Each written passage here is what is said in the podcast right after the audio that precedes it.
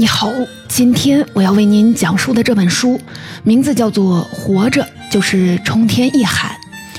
如果用最简短的话来介绍这本书，那应该就是这是作家陈年喜的非虚构文集。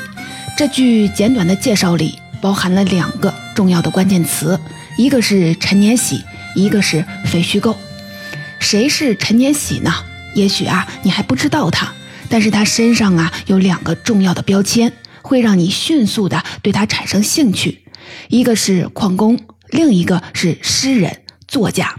这看似关联度很低的两个词，却在他身上完实现了完美的统一。如果你是一个才了解他的人，我想你可能会把注意力放在矿工这个点上。你会好奇，一个终日在深山里与岩石、矿石打交道的人，会和文学有什么关系呢？但是，如果你已经读过陈年喜的文字，我相信啊，你会毫不犹豫地更关注他的作家身份。你会惊叹于他文字特有的粗粝质感。这个曾在矿山终日扛着钻机与坚硬岩石较劲儿的人，会写出怎样真实有诗性的文字？我们啊，后面慢慢的聊。现在先让我们说说第二个关键词：非虚构。什么是非虚构呢？就是记录真实生活和事件的纪实作品。非虚构作品最重要的特征就是真实。在我看来，这也是陈年喜的文字最珍贵的地方。他的文字就像我们在这个世界的一双眼睛，他带我们远离喧嚣的闹市，去到人迹罕至的矿山；他带我们离开阳光普照的地面，去到几百米深的黑暗地下；他带我们感受矿山的生活，也带我们感受矿友间的人情冷暖。这样的生活是绝大多数的人没见过，更没经历过的。就像陈年喜在本书的后记里所写的那样，在这个世界上，相当多的人，甚至是打工者的妻儿亲友，都不了解他们干着怎样的工作，过着怎样的生活。所以啊，对他来说，这些内容如果他不记下来，没有人会记下来。记录或许是陈念喜写下这些非虚构故事的目的，但我们为什么要读它呢？我相信一千个人心中有一千个哈姆雷特，每个人都会从他的文字当中收获个体化的理解和感悟。但是啊，我想在不同的个体感受之上，有一个更普遍的意义，那就是看见。我们需要看见这样真实又鲜活人质的生活，我们需要看见这群相对边缘的人对时代做出的努力。这也是陈年喜这本书的书名背后所蕴含的意义。书名这句话源自他的诗歌《秦腔》。之所以选了这句，是因为他认为生命本身就是一个呐喊的过程，哪怕有些人一生是沉默的、无声的，但他一定也是呐喊的，只是形式不同。因为这世界上没有无声的生命，而每一个生命都值得被看见。在这个被互联网浮夸和虚假信息充斥的今天，我们惊喜有陈年喜这样的作者，用他的笔头作为镜头，带我们看真实世界的人和事儿。具体的故事可能是陌生的，但是我相信人性是相通的。在这本非虚构作品集里，我们可以看到与炸药为伍的矿山生活，可以看到陈年喜故乡的人和事儿，还可以看到他对精神生活的思考。如果你也想更深入的了解陈年喜这个人，也想知道远离城市的矿山生活是怎样的，那就和我一起走进这本《活着就是冲天一喊》。首先，让我们深入的了解一下陈年喜这个人，然后来看看他笔下的世界。最后呢，让我们再回到更大的主题，思考为什么我们要关注陈年喜，以及以他为代表的工人诗人群体。首先，咱们先来好好的认识一下陈年喜。陈年喜，一九七零年生人，因为生在除夕夜，所以父亲便给他取名年喜。他的家乡霞河是一个处在西北秦岭南坡两省三县交汇的小山村。陈年喜在这里度过了他人生前半段的时光。他的母亲是勤恳了一辈子的农民，而父亲是十里八乡有名的木匠。陈年喜的第一篇非虚构作品写的就是父亲，文章名字叫做《一个乡村木匠最后的十年》，讲的是父亲在人生的最后十年里为村子建庙的故事。父亲为什么要建庙？是因为他从小就听人说，村子里从前有座石头庙，叫娘娘庙。娘娘慈悲，可以保佑一方平安，人丁兴旺。近些年，村子里越来越多的年轻人去矿山谋生，有很多是走着出去，裹着布抬着回来的。父亲相信，人因得有个庙护着才行。陈年喜说：“他虽然自己不信佛奉道，但是他不能阻止一个快古稀的人去信。十年之间，父亲就一个人缓慢。”坚定有一丝不苟地建着庙。当父亲的娘娘庙快要竣工的时候，他是真高兴。他对老伴儿说：“你看，真是有灵呢！好几年了吧，咱村子啊多平安呀！孩子们每年都顺顺当当的挣回好多钱，孙子也考上大学了。”原上风水要回来了，我想啊，仅从这段描述，你就已经能够感受到了老人家的坚韧和这份坚韧背后的善良。而我也为陈年喜身上同样的品质找到了出处。陈年喜在二十九岁之前都生活在霞河的小山村里，虽然长在山村。但是他的青春时期正好赶上了中国经济和社会快速发展的时期，报纸和文学期刊也迎来了爆炸式的增长。陈年喜就在这样的大环境下完成了文学启蒙。他在高中时期完成了他第一首诗的创作。他在第一次采访当中回忆说，他之所以选择了诗歌，是因为它的长度显得像是最容易上手的写作形式。高中毕业之后，陈年喜结了婚，并开始在家乡务农。期间，他并没有中断创作，还在当地的出版物上发表过几首诗歌。一九九九年，二十九岁的陈年喜多了一个身份，那就是父亲。随着儿子的出生，家里的开销变大，难得发表一次诗歌，仅换来了四十块钱的稿费，也全都用来给儿子买了奶粉。陈年喜回忆说：“儿子出生以来的快两年时间里，日子是糟糕且充满压力的。他们一直在为钱而痛苦。为了给妻儿更好的物质生活，他也像同乡一样，准备去附近的矿上打工了。接到同学捎来的招工口信，他当夜就收拾好了行装，天一亮就赶到了工人集散地。我惊叹陈年喜的行动力，但我也更能体会他的选择和担当。”谁离家能不惆怅呢？只是为了家人和生活，又有什么办法呢？也是在二零零一年的这个夜里，陈年喜迎来了他人生的重大转折点，从此开始了十六年辗转全国各地的矿工生活。往后的岁月里，陈年喜白天在矿洞里钻岩石、填炸药，晚上回到工棚就用装炸药的空桶当桌子。继续写诗。他说：“每当这样夜深人静的时候，就感觉茫茫世界当中人真的是无穷小。所以写作在这个时候，就像自己的大脑开了一个天窗一样，会缓解自己的压力。”刚到矿上的时候，陈年喜什么也不会，没有经验，也没有技术，只能干拉车工的活就是把开采出来的矿石或是炸药炸开的废石拉出洞口。他说：“如果不是亲历，你一辈子也想象不出矿洞的模样。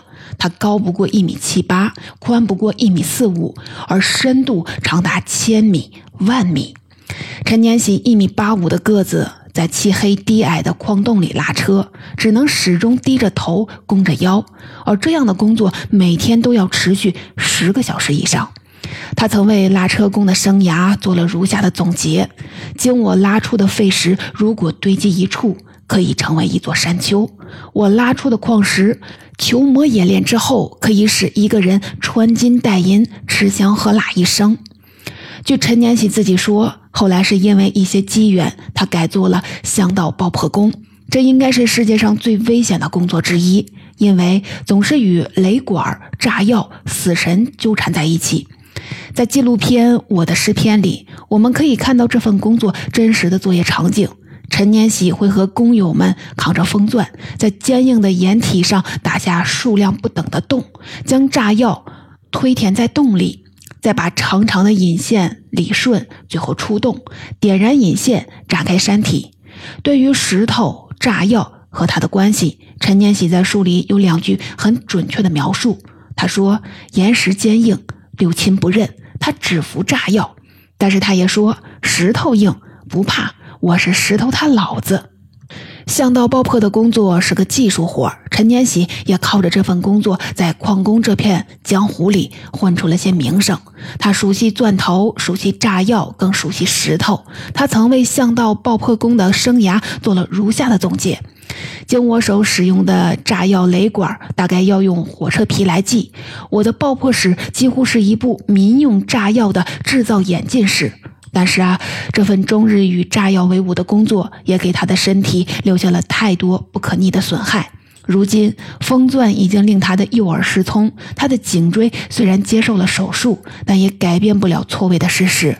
也正是这个原因，他不得不离开矿山，结束了十六年的矿工生涯。但这一切还远没有结束。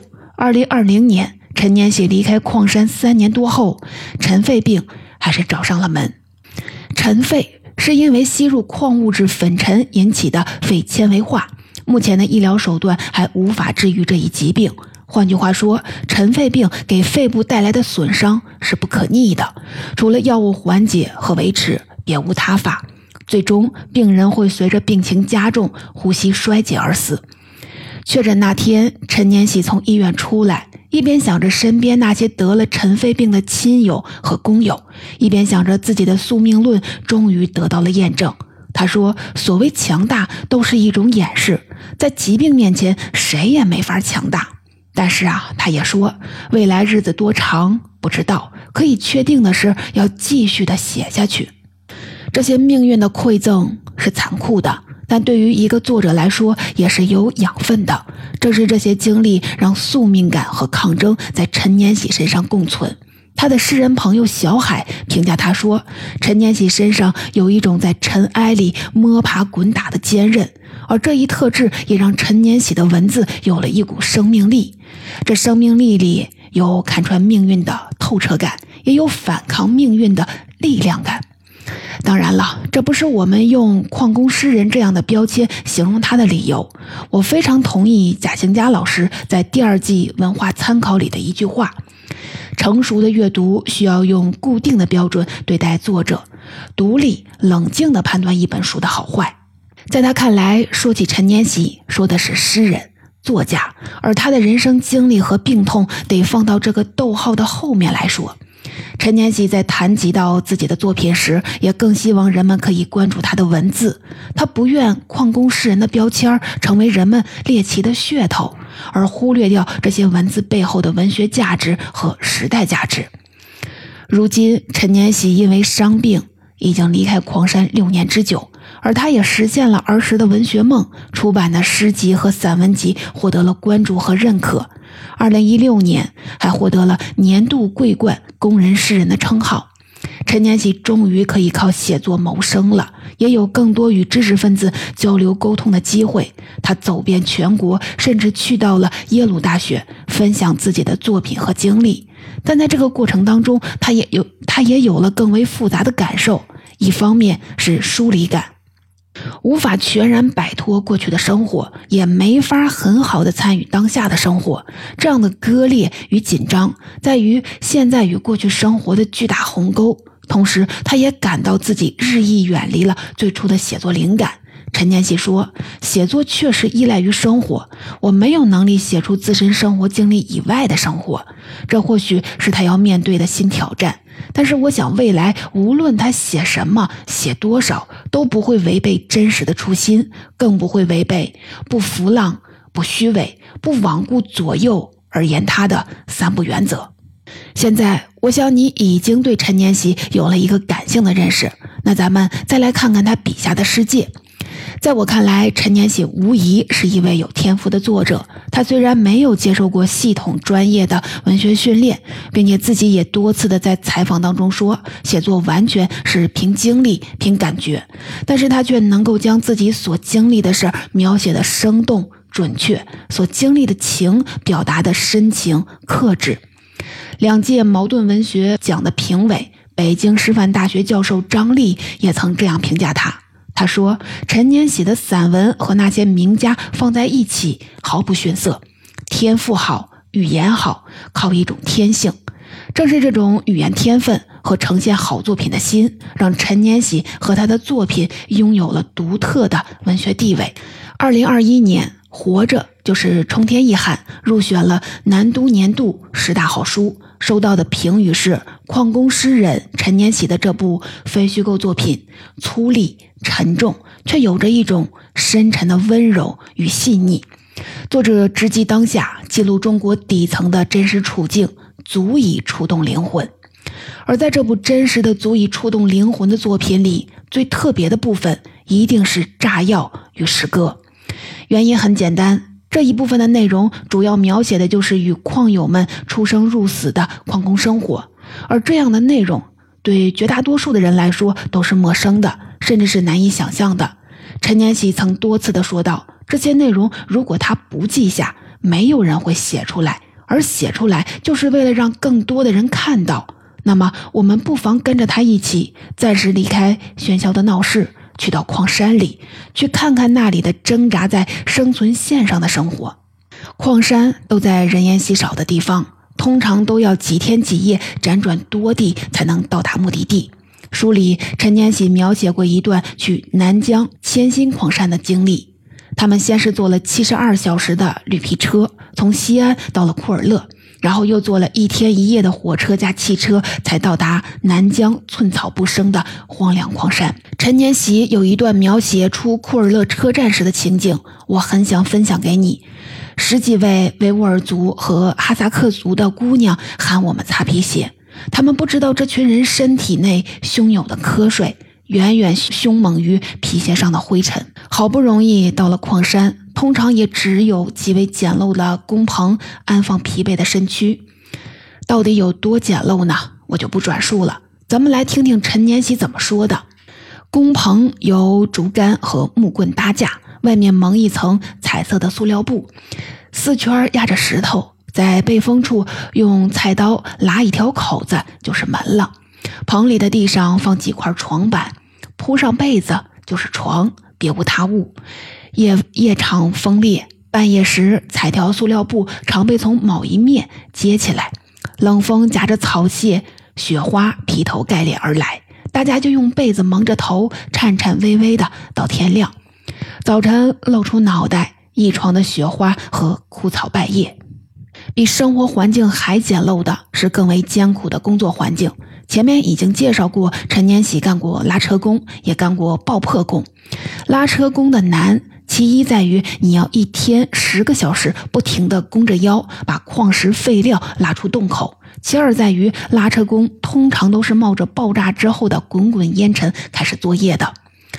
陈年喜说，他刚到矿山的时候，那时候使用的还都是天体炸药。这种炸药的一个特性就是毒性特别大，常常会有拉车工在又热又呛的空气里晕过去。这时，没倒下的矿友会找来冷水，整桶的泼在他的头上，泼不醒就装车拉出洞口，扔在炸坡上让风吹。有些人醒过来了，会服下民间土方一大碗白糖水之后再睡好几天。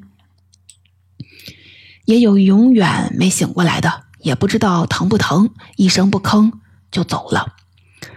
而爆破工也有自己的难，其一是艰苦程度。陈年喜说：“有时在山顶上工作没有水，用机器干着在墙面上钻孔，灰尘扑面而来。结束之后，整个鼻孔都堵实了，只能用嘴来呼吸。放工之后，大家再用木棍把鼻孔里的灰尘结块掏开。其二是危险程度，在陈年喜看来，干爆破就是一直在和导火索的燃烧速度和爆炸产生的冲击波赛跑，赢了继续干，输了。”就回家了，所以啊，似乎可以想见，这份工作让陈年喜看到了太多的生死。在一次电话中，陈年喜的妻子舒霞对他说：“你经历了太多，希望你不要再看到太多，看到的有时候比经历的还要人命。”但也正是这些经历，让陈年喜面对命运的时候多了一份清醒和坚韧。这些经历也没有让他麻木。我们可以从他的文字当中看出对命运的无奈。但也总是能看到比无奈多一份的理解与体谅。我们会认识一位倾家荡产的老板，把山体打成迷宫也没见着矿，但他没有跑路，在附近镇子开了一家小饭馆，被欠了工钱的可以吃饭不要钱。我们会认识一位死抠的工头吴德，一米五的爆破引线，他能给裁成一米二，对别人抠，对自己更抠。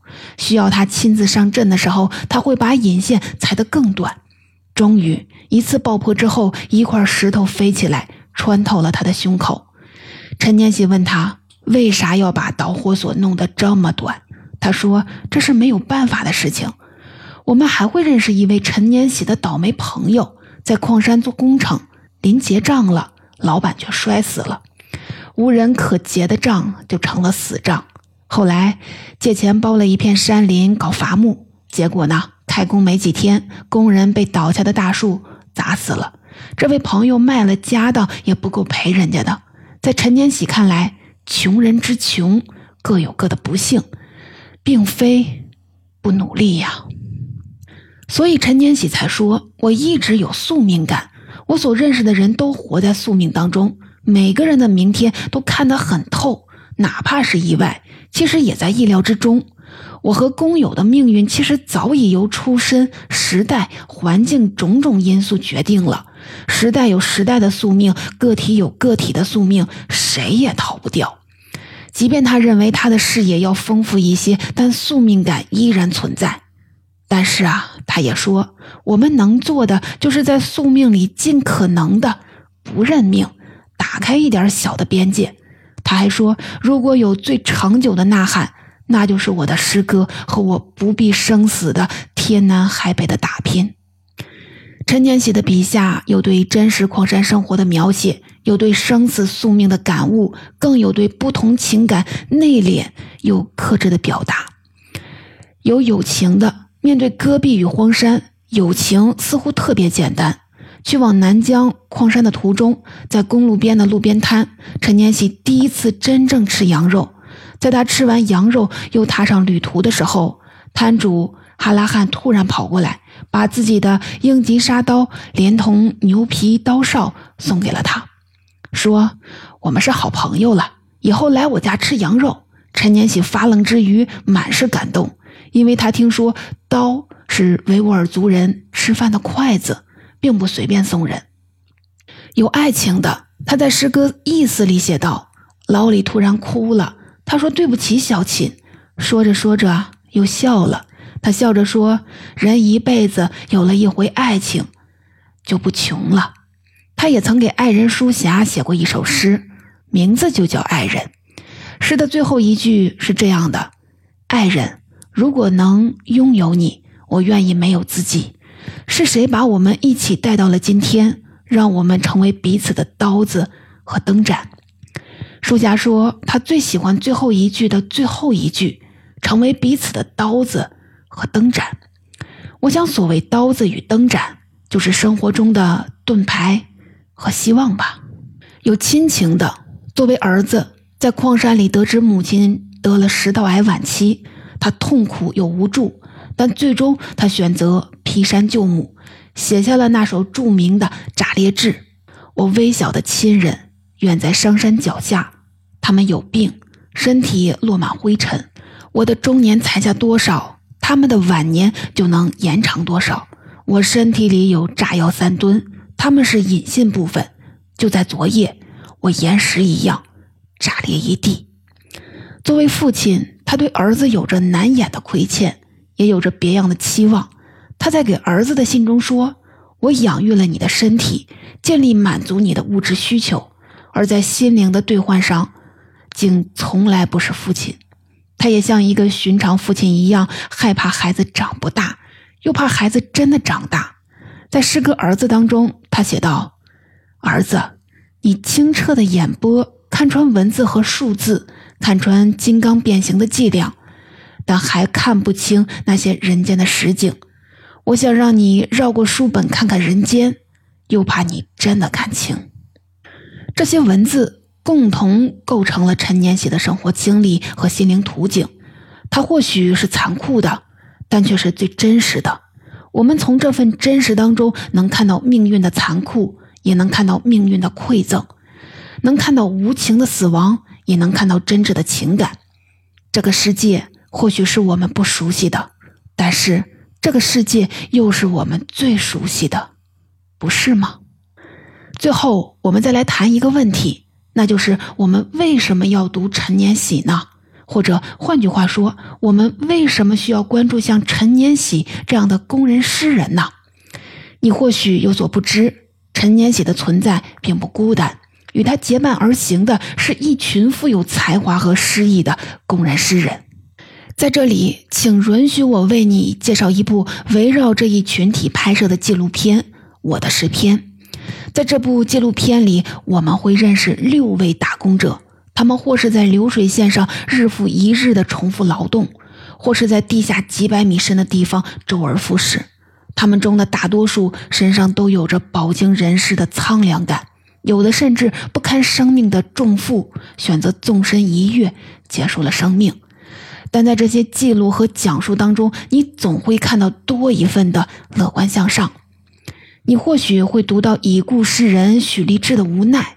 他说：“眼前的纸张微微发黄，我用钢笔在上面凿下深浅不一的黑，里面盛满打工的词汇：车间、流水线、机台、上岗证、加班、薪水。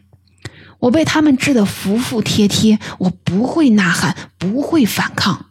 多少白天，多少黑夜，我就那样站着入睡。”但你也会被服装厂的熨烫女工巫霞打动。她说：“不管什么时候，都要像石头里的草花，推开石头向阳生长。”日复一日的熨烫，并没有让他的心也机械麻木。在诗歌吊带群里，他写道：“包装车间灯火通明，我手握电熨斗，集聚我所有的手温。”我要先把吊带烫平，挂在你肩上，不会勒疼你。我要把每个褶皱的宽度烫的都相等，让你在湖边或者是草坪上等待风吹。你也可以奔跑，但一定要让群居飘了起来，带着弧度，像花儿一样。陌生的姑娘，我爱你。或许我们仅从上面这些诗句就已经能找到阅读和关注的理由，因为这些从生命里萃出来的句子是多么的富有诗意。这也是我的诗篇的导演秦小雨所要完成的使命。在二零一四年，他和财经作家吴晓波、纪录片导演吴飞跃共同策划了我的诗篇计划。这是一个系列计划。除了这部获奖无数的纪录片外，他们还为这些诗人出版了诗集，举办了诗会，评选了工人诗歌奖。他说，他们的愿望单纯简单，那就是将工人诗歌给予我们的感动和启示传递给更多的人，把这份底层的诗意从边缘地带带到聚光灯下。但是，带到聚光灯下的何止是底层的诗意？更有巨变时代底层的奋斗与世道人心。这群人，他们深度的参与着时代的发展和变革。